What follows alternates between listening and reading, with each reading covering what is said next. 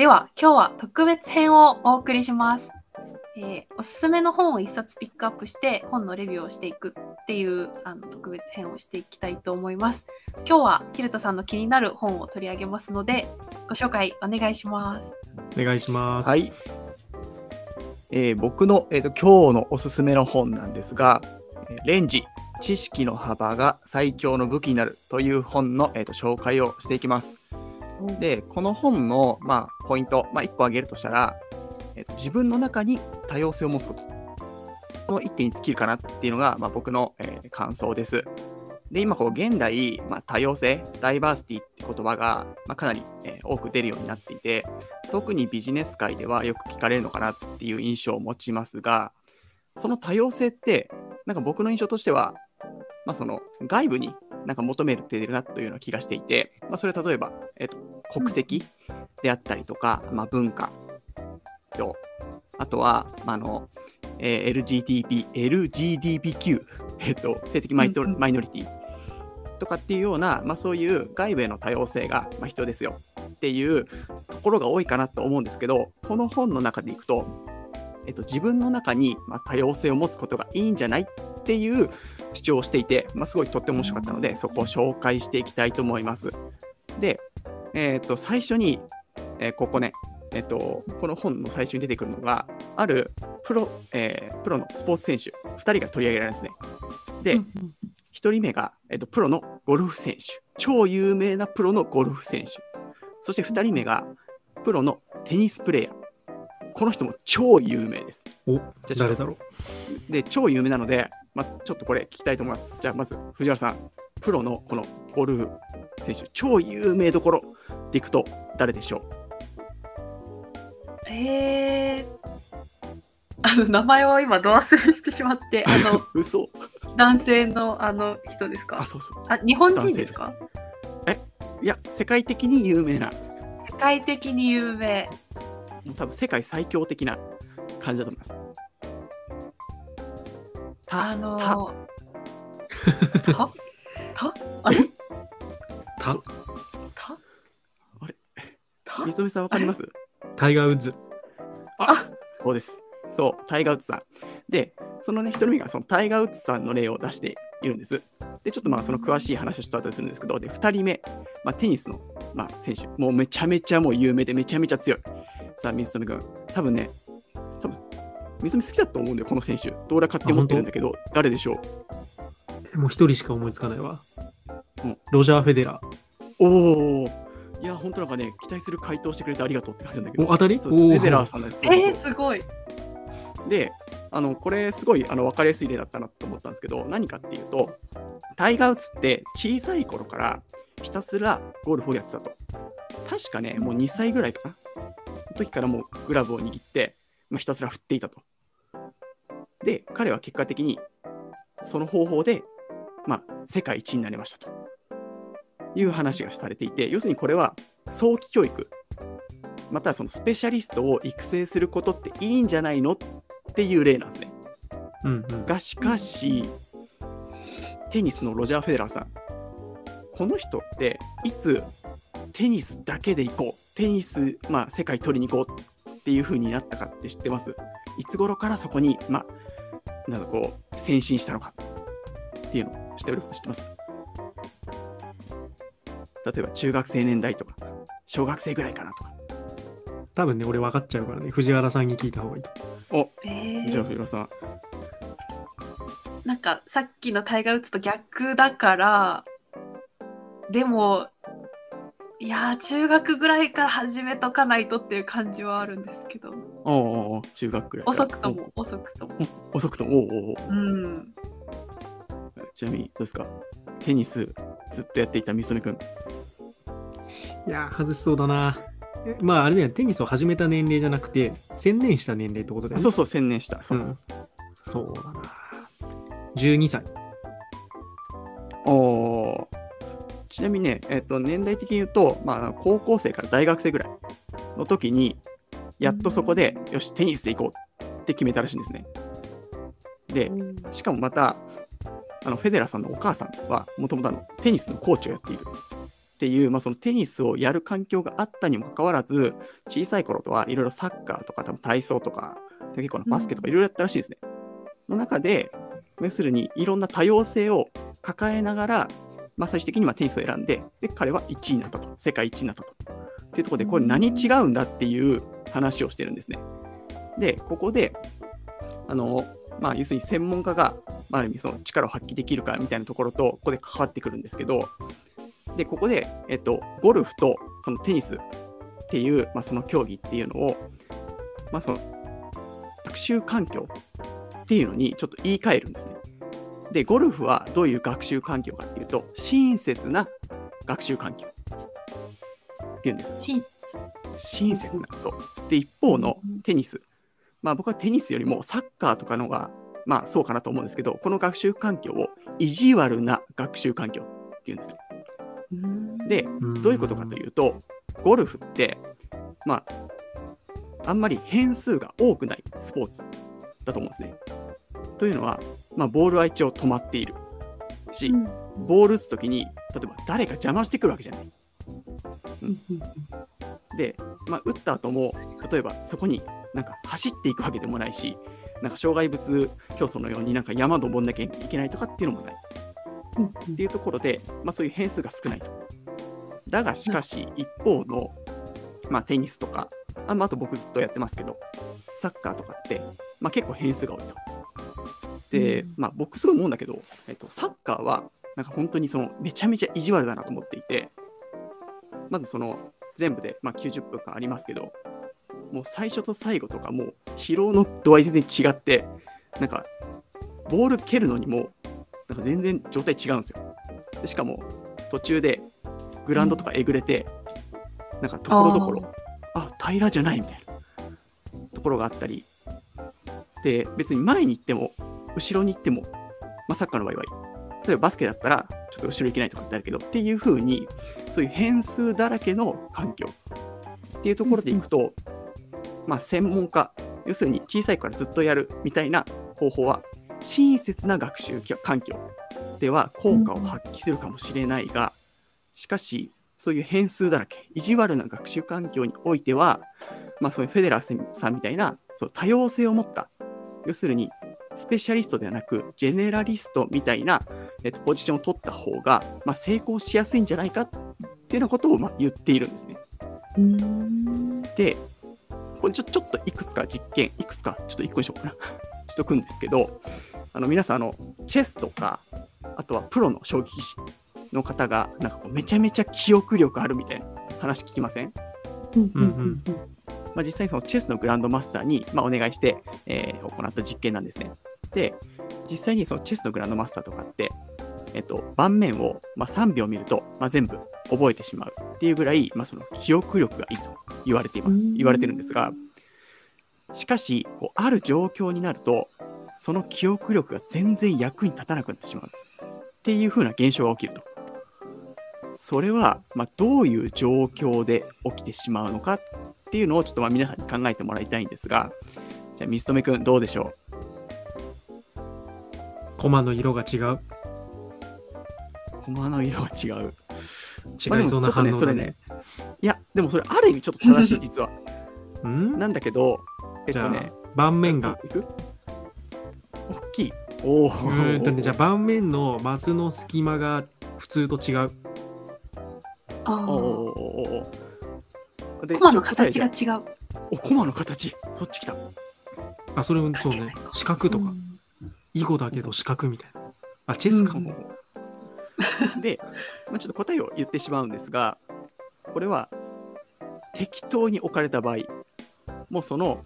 まあ、普通で言うとその、そうそう、戦ってると、大体こういう風な戦術になるとかってあるじゃないですか。うんうん。例えば、うんうんうん将棋で言うと、まあ、囲い、まあ、守る手段で言うと、なんかこう、えっと櫓とか、えっと、確か穴熊とかっていろいろあるじゃないですか。うんうんで、彼らはそういう、まあ、要するに戦いって大体こういう形になるよねとかっていう、まあ、ものが彼の頭の中にはあるんですが、もう言ったら素人が適当に例えば置いた、もう本当適当に置いたような状況においては、全然その記憶力がまあ作動しなかったっていうところなんですよ。要するに、まあ、何が言いたいかっていうと、要するに意地悪な環境ですよね。要するに今までにないような状況に置かれちゃうと、そのプロたちも力が発揮できなくなってしまう一つの例なんですよ。で、これ他にも同じような現象が確認されていて、例えば会計士さん。会計士さんってあの新しい税法とかがまあ取り入れられたりするんですけど、でその新しい税法が取り入れたときに、実はこれ、ベテランの会計士さんと、まあそのちょっと新人、ちょっと新しめの会計士さん、比べると、新しい税法が取り入れたときに関していくと、ベテランの会計士さんの方が力が発揮できなくなっちゃう現象が起きるんですね。要するにこれは、ベテランってことは要するに今、要するに専門家になってるわけじゃないですか。でそういう専門家の人たちが要するに新しい環境とかそういう意地悪な環境になっちゃうと、どうやら力が発揮できなくなってしまう。っていうのがまあ実験で分かっていると。で、さらにこの専門家たちにちょっと追い打ちをかけてしまうのですが、ちょっとね、結構衝撃的なあのちょっと実験というか調査があって、でこれね、サイエンスライターのフィリップ・テトロックさんっていう人が、まあ、行ったまあ、調査なんですけど、でこのね、テトロックさん結構有名なんで、まあ、調べればいろんな多分書籍出てくると思います。で、この人はどんなことをしたかというと、まあ、その長期間にわたってその政治とか、まあ、経済とか、まあ、こういうちょっと複雑な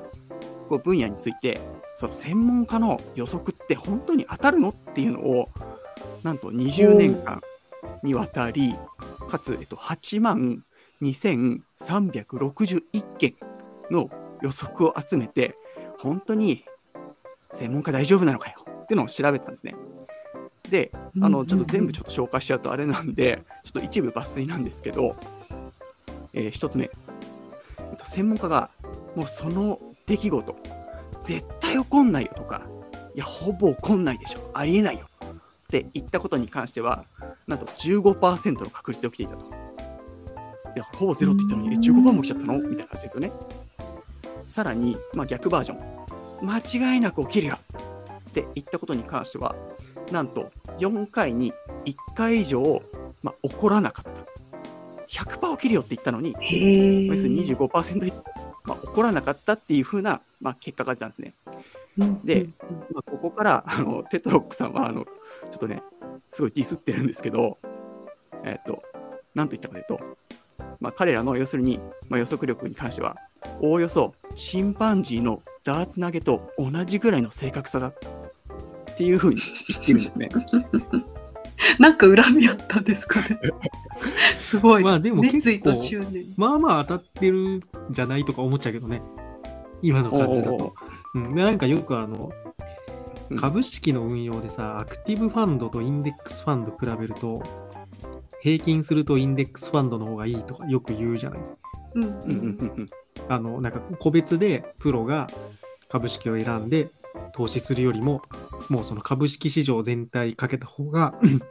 あの最終的にはこう上がりが良かったみたいな。結果とかが、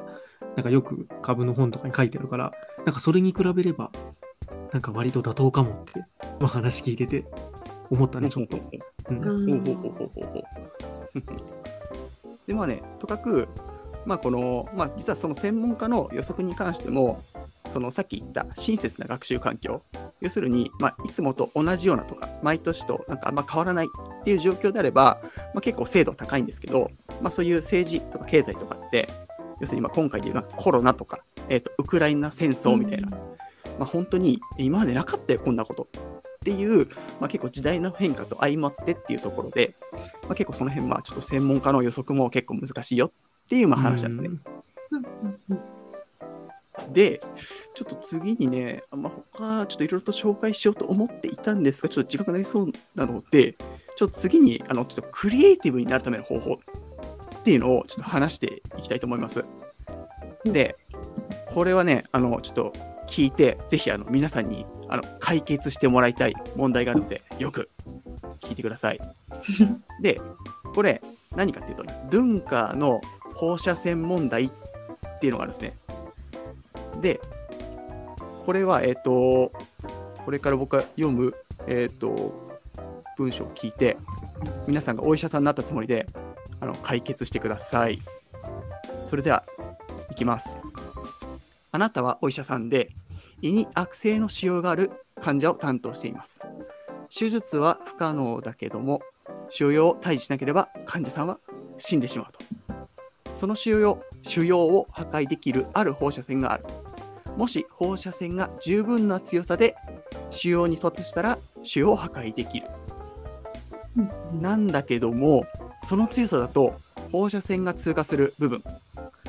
の健康な細胞も破壊されてしまう。放射線の強さが不十分だと健康な細胞に被害はないけども腫瘍への効果もない。で腫瘍を放射線で破壊して同時に健康な細胞の破壊を避けるためにはどんな方法を用いればいいでしょうか？というのがこれドゥンカーの放射線問題って言うんですけどどうです？この時点でちなみに解決方法が思い浮かんだ人は、えっと、10%に入ります。まあ、上位10%というか、これちなみに10%しか今最初、回答正解精度率がないので。あ、答えはあるんだね。ありますあります答えあるんだ。うんもうすぐちょっと思い浮かべなくても次いっちゃうんでね。時間尺尺がないんでね。考える時間ないんだね。うんわかんないなむずいな。うん。じゃあ次、えっとね、次ちょっとこれだけ聞いて難しいので、次の話を聞いて、ちょっとヒントです。昔、ちょっと、ちょっと時間ないんで、昔、ある国の将軍が残忍な独裁者から中心部に位置する要塞を奪おうとしていた。すべての兵士をその要塞に同時に到着させることができれば、問題なくその要塞を奪える。要塞からはタイヤのスポークのように多くの道が放射線状に伸びていた。しかし、道には地雷がばらまかれていたので、少人数のグループでなければ、どの道であってもうまく進めそうになかった。将軍は計画を思いついた。兵士を少人数のグループに分け、各グループが別々の道を通って要塞に向かう。兵士たちは時計を合わせて別々の道を通ってきても同時刻に要塞に到着するようにする。計画はうまくいった。将軍は要塞を占領し、独裁者を追放した。というのを聞いて、さっきの放射線の問題、ちょっとなんかヒントになりました。あてか、なんか答えなんじゃないそれ。まあまあ。おおおということは、えっ放射線の総量が、えっと、敷地を超えればいいってことなんだよね、きっと。おおおおおおおてかもうほとんど答え教えてもらってる気がするけど、お、水溜りボンドの完全に、待ってる感じですね。うん。お、藤原さんは？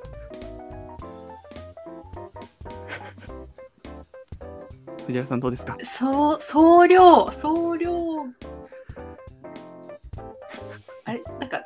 突き抜けちゃう条件、なんでしたっけ？失敗しちゃう条件、最初の。あ失敗した条件は、えっ、と、その放射線を、まあ、ビーってやって、まあ、腫瘍を殺すために必要なぐらい強くしちゃうと、その通り道の健康な細胞が死んでしまう。からそれはダメだよねっていう条件。あ。じゃあ、複数本同時にビット出す。出してバラバラバラに細かくビット出す。おおおおおおおうんうんうんことなのかああ、いいですね。そうそうです。ちなみに、えっとねう、ん今のを聞いて、一応、まあ、答えられるのが確か30%かな。はい。なので、おお二人はあの上位30%に入る方たちということですね。で、ちなみにね、これもう一個実は話があ やって、まあ、その話を一応全部聞いて、要するに、それらの、えー、と物語、話を、まあ、その全部総合して考えてみてっていうと、まあ、80%の人が、まあ、あの答えられるっていうのは問題なんですね。でうんう、んこれが何を教えてくれる？そのアナロジーの大切なんですね。で、うんアナロジーってなんてなんていうかというと、えっと、類推ですね。で、要するにこれは、えっと、要するに別の分野の例えば当たり前っていうのを別の分野に持ってきたときに、なんかそれが例えばクリエイティブになったりとか、こうイノベーションになったりするっていうようなことがあると思うんですけど、要するに、なんか A っていう考え方をそのまま B の方に持ってったら、なんか使えるかなみたいな。ちょっと話して、うんまあ、類推については多分皆さんあの調べていただければ結構いろんな事例が出てくると思うので、あのぜひ調べてみてください。うん、でちなみにあの、うん、まあ、結構有名なあのケプラーさん。で、ケプラーの法則っていうのも、まあ、あのこの類推を類推で類推して、なんかたどり着いたらしいので、まあ、興味ある方はそのケプラーさんの話も調べていただけるといいかなと思います。ダーウィンもね、そうだよね。マルサスの本でを読んだときに、その自然淘汰の同じような法則が自然界にも当てはまるんじゃないかっていうのを考えたと思うので、まあまさにアナロジーでね、うんきっとこれも。ほうほうほうほう。ダーウィン出しちゃいました？ダーウィンね。ダーウィンずっと勉強してたからね。ダーウィンのことばっか思い出した、最近。いや、この後ちょっとね、ちょっとダーウィンの話ちょっと出そうと思ってたんだけど、あ、ダーウィン出てくるのか。先に、えそうなんですよ。なんそうなんですよ。まあまあ、それはちょっと置いといて、でね、えっ、と、そう、今回だからその言ってるのはそのクリエイティブになる方法なので、えっ、と、要するに何が言いたいかっていうと、まあ、いろんな分野のことを勉強すると、要するに別の分野にもなんかこう応用できるかもしれないよっていう話で、で、その他にもいろんなこう実験、研究がされていて、例えば留学経験のある人っていうのは、そのずっと国人よりもよりこうクリエイティブな解決方法を思い出しやすくなったよ。なんていう実験があったりとかあとは、えっと、企業の事例研究っていうのもじゃあ例えばこう A って分野じゃあ仮にじゃあテックテックの、えっと、分野についてちょっとなんかこうクリエイティブな解決策出してねっていう風なこう題を出したときに、えっと、同じようなテックの会社を分析するより例えば別の、例えばスポーツ業界の、例えばナイキとか、または、えー、と飲食業界のマクドナルドみたいな事例を研究した方が、よりそのテック業界のなんかこうクリエイティブな解決策を思い出しやすくなったっていうような、えーこう実験過程ですね。なので、まあ、とかくこういろんな分野を、まあ、こうちょっと食べ歩いたりすると、まあ、よりクリエイティブな方法,、えー、と方法が思い浮かびやすくなるよっていうのが、まあ、ちょっと今回の、えーでした。そしてうんうん最後に、とね、そう言いたいかというと、そうちょっとダーウィンにつながってくるんですが、最後のところはね、ちょっと僕なりにちょっとね、題名をつけて、曲がりくねった道を行けというちょっと題名で最後ね、ちょっと送らせていただきたいんですが、で、これ何かというと、えっと、ハーバード大学の、えっと、トッド・ローズさんと、あとはオギ・オーガさんっていう人たちが、なんかこう、どういう人たちが、なんかこう、結果を出してるのかっていうのを調べたんですね。で、具体的には、ソムリエとか、えー調律師、えー助産師、建築家とかって、まあ、いろんなこう幅広い分野の人たちの中で、まあ、こう結構卓越した結果を出した人たちっていうのは、えっと、一体どんなこうキャリアを歩んでいたのかっていうのを調べたんですね。その結果、まあ、50人のうちなんと45人っていうのが、その曲がりくねった、まあ、キャリアを歩んでいたと。まあ、要するに、例えば最初は、えっと、お医者さん目指していたんだけども、それこそお医者さんやっぱちょっと違ったなっって言って、例えば小説家になっちゃうとかね。っていう風なこう曲がりくねった道を、歩んでいたと。でしかもその人たちは、ちょっとその曲がりくねった道を歩んでいたこと恥ずかしいとかっていう風にっていうのがあるんです。でね、これちょっと僕のちょっと具体的なとか、なんですかね、個人的な話なんですけど、僕もなんか、そう言われると結構ま曲がりくねった道、なんか歩んできたなと思っていて、なんか今だいたいこう、2、3年で、まあ結構仕事を変えてきたんですね。だからなんか僕的には多分この多分レンジを、多分レンジっていう本を選んだのは、ちょっとまあ自分のなんか、ある意味言い訳というか、こう自分をこう、まあ、プッシュしてもらうための、まあ、意味もあるのかななんて個人的には思っていて、で、まあ、まあ、もしも、なんかこう、曲がりくねった道を今歩んでる人がいたら、なんかある意味、いいんだよ、そのままで頑張ってくれ、みたいな、っていうなんか気持ちもあるのかなって、なんか個人的にはなんかね、ちょっと今思っています。で、この、えっと、曲がりくねった道を、まあ、歩んでいる、えっと、人たちっていうのは、まあ、こう、なんでいいのかっていう話を、まあ、この、小木オーガスさんっていうのが、まあ、その説明しているんですね。えーそれでは次に、その曲がりくねった道を歩んだ人の中の、えっと、ちょっと例をちょっと出したいと思います。で、これちょっとあの、読むので、皆さんもこれ誰か、またちょっとどんなことをした人なのかっていうのをちょっと予測してみてください。で、名前は、えっと、マイケル、えっと、クライトンさん、えーっていうんですけど、えーこの人、もともと,、えっと医学を専攻していました、えー専攻していました。で、作家に興味があったんですが、まあ、それで食べていくのは、まあ、難しいなっていうふうに思っていて、まあ、医学部に入りましたと。で、当初は、まあ、やりがい感じていたんですが、まあ、数年すると、医療行為に幻滅するようになって、ハーバードメディカルスクールを卒業した後は、作家の道に入りましたと。作要するに作家になったんです。まあ、作家かける、まあ、お医者さん。でうんうんうんまあ、どんな、まあ、なんですかね、小説というか、まあ、作品を生み出したでしょうかっていうところですかね。難しいな。何？白い巨頭的な？うんうん。思いました思った。医療ミステリーとか。あー。あ、そうそう、でもそっち系、そっち系、そっち系。えーで、これ何かっていうと、えっとね、どうやらね、あのジュラシック・パーク。これ作った方。で、かつ、えジュラシック・パーク。そうそう、あとね、ER 救急救命室。っていう、えっとね、エミー賞なんか聞いたことあるね。史上最多の124回らしいんですが、そうっていう有名な、えー作品を作ったら方も、要するに曲がり曲がりくねった、まあ、道を歩んできたよっていうふうな、まあ、ことがまあ紹介されているんですね。で、あのまあ、これ、まあ、ほとんど最後になってくるんですけど、まあ、さっきあのダーウィンの話をしましたが、まあ、この本では、まあ、ダーウィンもまさにこの曲がりくねった道を歩んだ、まあ、この代表的な典型的な例だっていうふうに言っているんですね。うんまああのね、前回の進化論編で、まあ、詳しくね、あの聞いてもらいたいのですが、まあ、医学部から始まりダーウィンの場合行くと、そしてまあ進学、そしてその後にま植物学に興味を持ち、そしてまビーグル号に乗り、でその後にまあまあいろいろ紆余曲折されて、まあ、最後進化論に、まあ、こうたどり着いていくわけですが、でこの本では、そのダーウィンのことをまこういうふうに表現してるんですね。まあ、彼はま、究極の素人かもしれないと。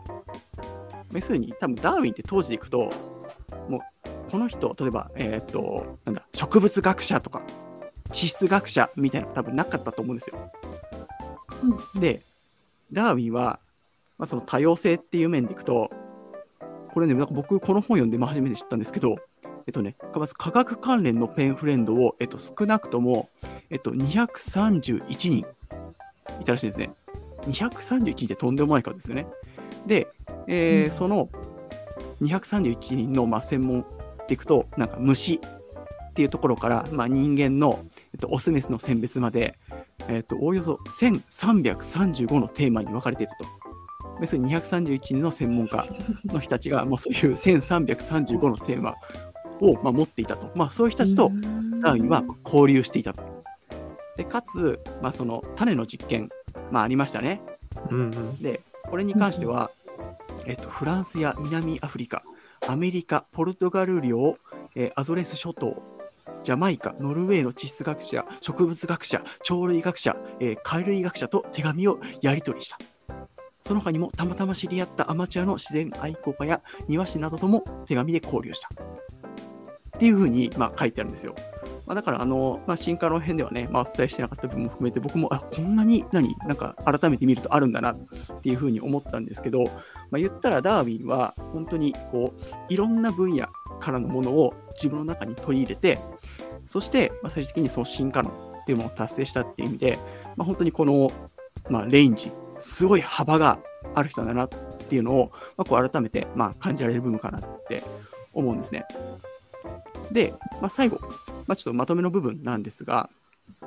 なんかここの、えーとまあ、大事なこと、まあ、僕たちはどんなことをなんか考えていけばいいのかっていうところを最後皆さんになんかお伝えしたいかなて思うんですけど、うんまあ、これはまさにこうダーウィンの姿勢をまあ見習えばいいかなと思うんですね。で、これどういうことかというと、えっと積極的なオープンマインドっていう言葉で、まあ、ちょっと表せられるんですけど、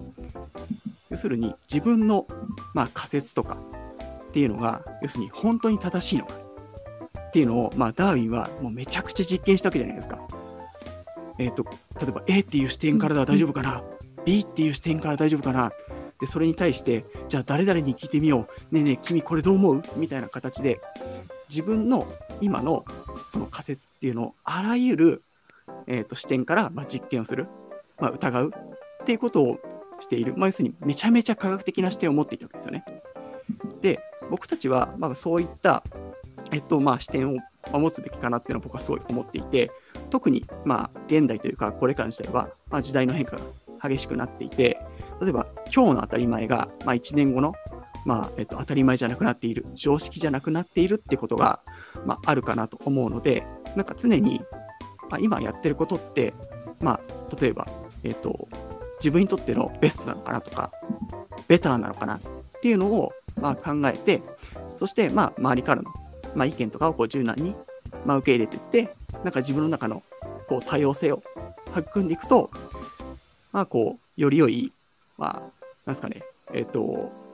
腸内フローラって皆さんご存知です？ちょっと話しかけて腸内フローラ。腸内フローラル。フローラ、フローラ。ヨーグルルトとかとなんか、ト。ああ、いかにそうそうそう。要するにこれ何かっていうと、えっと、腸内の、まあ、細菌、まあ、があって、その細菌っていうのは、まあ、多様なほどいいって言われてるんですよ。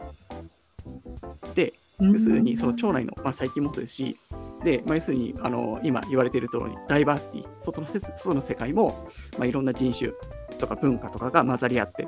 でもそうですし、その自分の中の知識っていうのも、まあ、多様性を持って、まあ、いくことによって、まあ、より良い僕たちはなんか豊かな、まあ、生活ができるのかなっていうところで、まあ、皆さんに最後、まあ、そんなところ伝えられたなって思います。はい。僕から以上になりますが、どうですかねちょっとレインジの本、ちょっと簡単に紹介してたんですが、読んでみたいと思われたでしょうか？みそくん。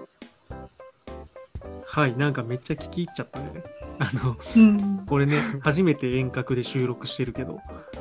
なかなかこう、突っ込みするの難しいね、これ。あでも、あの、クリエイティビティの話？ななんかクリエイティブなアイデアって、なんかこれ僕のイメージなんだけど、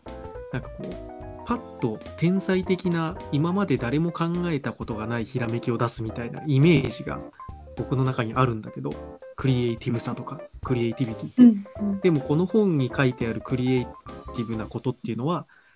なんかこう自分が関わることのないような業界とか世界のアイディアをなんかこう自分がメインでやってるところにポッて持ってきたらうまく当てはまればそれは実はクリエイティブだみたいなことを言ってるような気がしてあなんかクリエイティブって学べばそういうアイディア出せる可能性があるんだなみたいな思ったので、うんまあ、そこは面白いなと思いました。はいうんうんうん藤原さんどうですか？そうですね。はい。あの、最後の、なんか曲がりくねった道を行けっていうのがあったと思うんですけど、こう、やっぱ今、なんだろう、あの、激動の時代とはいえ、こう、なんか安定志向というか、やっぱ別の業界に飛び込んでみようとかって、なかなか、こう、きっかけが難しいし、こう、あんまり、なんか飛び込むき、うん、なのが難しいのかなって思っていて、ただなんかその、なんだろう小さく試すというかその会社の中でもやっぱ情報システム部とかマーケティング部とかあるからそういうジョブローテとかをしてこうなんだろう別の業界じゃないけどあのた経験を増やしていくなんかジョブローテ制度とかなんかよく言うけどそういうのもなんかそういう多様性を育む一つのきっかけになってるのかなって思いました。うんうんうんうんうん。いやこれでもさ、話しちゃいけない話題だったら後でカットすればいいと思うんだけどさ、うんうん、藤原さんめちゃくちゃ身近に全然違う業界に飛び込んでる人いるよね。え？誰ですか？お姉さん。ああえ そうなの そうですね。あれは。ああ、でも、そうですね。情報系の大、大学の情報系の学部出て、なんか、あの、演劇とか一旦行って、で、今普通にちょっと別の企業勤め、マーケティング系のに勤めてっていう、確かに、あの、略歴なので、そういう意味では、そうかもしれない。全然違うところ行ってるもんね。確かにそうですねなんか適用っていうかなんか類推できたことがあるのか聞いてみようと思います。そうですね。ちなみにね、ちょっとあの本当はあの話そうと思っていたことなんですけど、実はノーベル科学賞、あノーベル賞かの受賞者も、実はなんか自分の専門分野以外のなんか芸術分野とかを熱心に学んでる人の方が、その受賞化率が高いとかっていうその研究もあって、例えばその、えっ、と、楽器をやってる人とか、あとはそういうこと舞台演劇やってる人とかの方が、まあ、その受賞確率が高いとかっていう話もあるし、あとちょっと、さっきちょっと藤原さんの話してるんだけども、えっと、ナイキの創業者の方は、実はもともと会計士やられていて、で、その、えっと、副業として最初、まあ、そのナイキの,、まあその靴を、まあ、作る仕事とかをやっていて、それ結構長い間続けて、まあ、今のナイキになったって言われているんで、まあ、さっきその小さく始めるっていうふうなことを藤原さんが言ったと思うんですけど、まあ、その小さくを始めるっていうのは、まあ、僕としてもなんかこういい戦略なのかなって、なんか今ね、話を聞いてちょっと思いました。うんうん、あの最初にあのフェデラーの話が出てきたんだけど今あのうんテニスプレーヤーの中で、まあ、フェデラーのライバルとしてナダルとジョコビッチはよく名前が出てくるんだけどあのナダルとジョコビッチもフェデラーと同じように子供の時はいろんなスポーツをしてて、えっとね、それこそサッカーすごいやってたっぽいね。ナダルとかはサッカーもかなりトップレベルだったみたいで、えーあのおじさんがね、うんバルなんかでプレーしたプロの選手なんでね、ナダルのおじさんが。おうんスペイン代表かななんかだったんだけど、確か。で、ナダルもすごい。それこそ15歳ぐらいとかまでは結構サッカーもちゃんとやってたんじゃないかな。で、うんそっから先で、まあもうテニスに、まあ、一本で決めて、まあナダルすごい早熟だったんだけど、本当17、8歳とかで四大大会とかで優勝したんだけど、まあなんかサッ。カーとかテニスは、その最初に言ってたけどね、こう、外部環境がね、まあ、対戦相手の戦術とかによっても変わるじゃない。あと、うんうんうん、テニスとかだとあのサーフェス？テニスコートの地面のところも大会によって違うのよ。あの土だったり芝だったり、うん、ハードコートだったりとかするからそういう違いもあるので多分きっとナダルとかはそのサッカーとかねのスポーツでそういうスキルを養ったんじゃないかなとね話をね思い出しました。うん。うんうんうんうんうんうん。そうですね。なんかまあ最後ちょっとみんなからちょっといろいろな話を聞けて、なんか個人的にはちょっと良かったかなと思っております。はい。それでは、えっ、と、次回は、今度は誰が本を紹介してくれるんですかね？次回まだ決まってません。決まっていませんが、みつめくんか藤原さんが、えー次は本を紹介してくれると思いますので、皆様、ぜひぜひ期待しておいてください。それでは本日ありがとうございました。はい、ありがとうございますあり。がとうございました。はーい。